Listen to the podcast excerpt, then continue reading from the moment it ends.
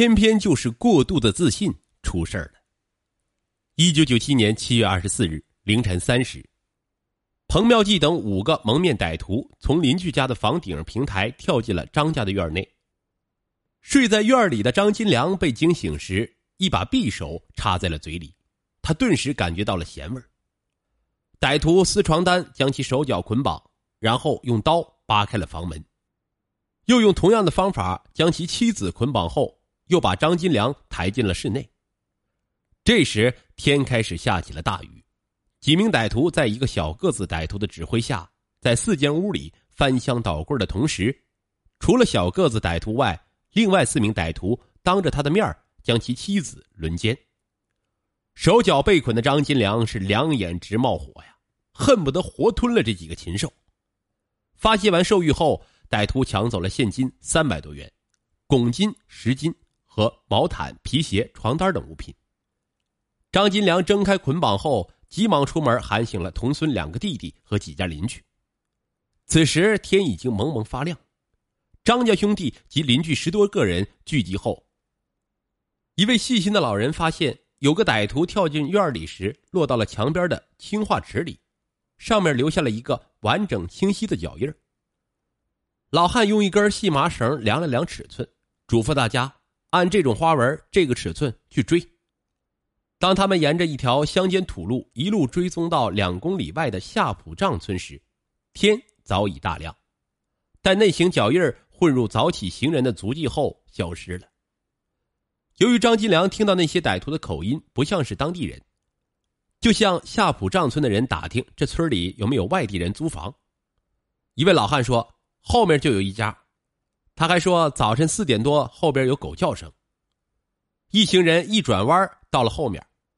那行脚印又出现了，于是就一直追到了村民王吉龙家门口，推开大门，发现一个人睡在门楼里，旁边的鞋底纹和大小与他们追踪的一致。众人是一拥而上，扭住了那人，一盘问那人自称叫腾飞，丁运好，没干过什么坏事说。但是张家人却从王吉龙的院内麦秸垛里搜出了被抢的毛毯。从租赁的小屋里搜出了被抢的新皮鞋，众人将其一阵暴打后押往太药镇派出所。这没成想过陇海铁路时，恰遇一列火车通过，那人趁人不备，猛地挣脱，从火车头前窜过了铁路。待火车过后，人早已经无影无踪。张家人随即到派出所报了案，派出所到王吉龙家的出租房进行了搜查，并将王吉龙带到所里盘问。据王吉龙讲，在出租房里住的有小王、大王、张健、腾飞、小斌等七个人，但说不出真实的姓名和地址。杜占波、刘振华、杨建民三人一听说张健，顿时心里一惊。他们找了许久的那个张健在这儿冒了出来。他们急忙回到指挥部，给副指挥长、灵宝市公安局党委委员、固县分局政委梁宝民一汇报。梁宝民感到这条线索是非常的重要啊，立即安排第二天把张金良请到指挥部，详细了解情况。当问到怎么会知道歹徒中有一人叫张健时，张金良说：“他为了报仇，找了许多人，多方打听出来的，这绝对是可靠的。”指挥部立即决定传唤王吉龙。王吉龙不在家，家人说上山了。刑警队长李奇志带人上山，一个坑口一个坑口的查找，终于将王吉龙带到了指挥部。据王吉龙讲，在他家出租房里住的有张健，西安附近人，在云南当过兵；小斌外号叫小林童，可能是华阴人；大王四川人，小王咸阳一带人，人又黑又瘦，不超过一米六。那天被抓住的是腾飞。也是西安一带人。尤新生亲自询问王吉龙之后，表面上不动声色，内心却掀起一阵波澜。这个一米五八的小个子终于开始有了线索，但是也仅仅是线索，想找到人还是很难的。那我们得说说差点被抓的丁运好这个人了。丁玉好也是彭妙计重新要找的人手，也不是什么好人。很早就干偷偷摸摸的事情了，而且被处理过。彭妙计再次见到丁玉好的时候，火冒三丈，恨不得杀了丁玉好。彭妙计说：“我都告诉你了，不要什么东西都抢。你说你抢那毛毯干嘛？还抢皮鞋，这不是给人留下线索吗？你抢这么多乱七八糟的东西，怎么出手？难道你走到哪儿都带着吗？”丁玉好则敷衍了事。一个劲儿的说自己都挨揍了，就别再埋汰他了。此时，彭妙计对狗子已经极为不满了，但是也是第一次合作，没必要弄得太僵了。于是也就过去了。可是丁玉好后面的事情很多，也让彭妙计吃了大亏。本来这件事情问题很大的，但是彭妙计他们压根儿没当回事儿，就是想尽快搞钱，其他的一律不管。仅仅相隔两天，一九九七年的七月二十六日凌晨二时许，彭妙计、张健、马卫、赵小斌预谋后，携带刀子、手电等作案工具，结伙窜到潼关县潼玉镇下小口村，蒙面翻墙进入村民孙有良室内，将孙有良、盛松花夫妇及女儿孙娟捆绑后，因惊动邻居，四人逃跑，抢劫未果。抢劫中，彭妙计持木棍将孙有良和盛松花打伤。那怎么行呢？不能白干活啊！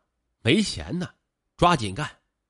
于是第二天，一九九七年的七月二十七日凌晨二时许，彭妙计、张健、赵小斌、马卫预谋后，携带匕首、木棍、手电等作案工具，结伙窜至灵宝市玉林镇窑子头村。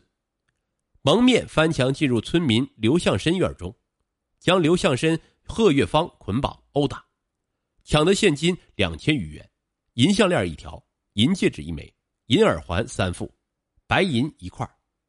抢劫中，张健用木棍将刘向深打伤，经法医鉴定，刘向深伤情为轻伤。抢劫后，赵小斌、马卫将贺月芳轮奸。从二十四号到二十七号。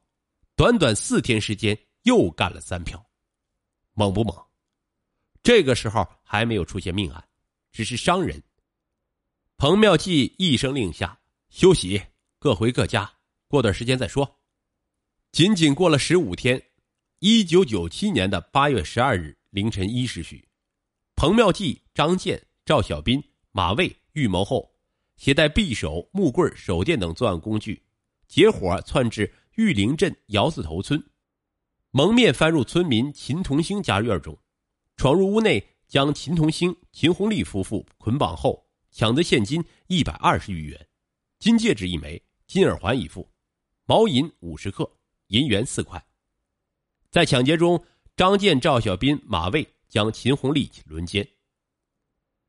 啥玩意儿？一百二十块钱，不行，得接着干。又过了五天，一九九七年的八月十七日凌晨二时许，被告人彭义华、王天兴、张健、赵小斌、马卫、王林江预谋后，携带匕首、手电等作案工具，结伙窜到灵宝市玉林镇普里村蒙面钻入村民胡玉兰院中，又钻门槛进入屋内，将胡玉兰捆绑后，抢得现金八十余元，照相机一部。银元两块，手表两块。后六人又窜到村民朱宪清代销店实施抢劫，因受害人反抗，抢劫未成。八十元，打发叫花子，接着干。一九九七年八月二十一日，这一天又出大事了。凌晨二时许，彭妙计、王天兴、张健、赵小斌、丁运好预谋后，携带匕首、手电等作案工具。结伙窜到玉林镇董社村，翻墙进入村民聂小建的院中，闯入室内，将聂小建、王金丽夫妇捆绑，抢得现金七百余元，金耳环两副，出生纪念牌一枚。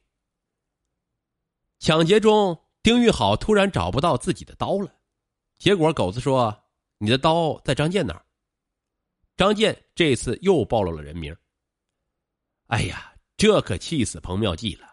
彭妙计一看名字暴露了，于是彭妙计持匕首将聂小健捅了几刀，随后几个人飞速的逃跑。彭妙计已经多次动手伤人了，聂小健事后没死。这个时候的彭妙计对丁运豪已经受够了，也不知道咋说了，已经。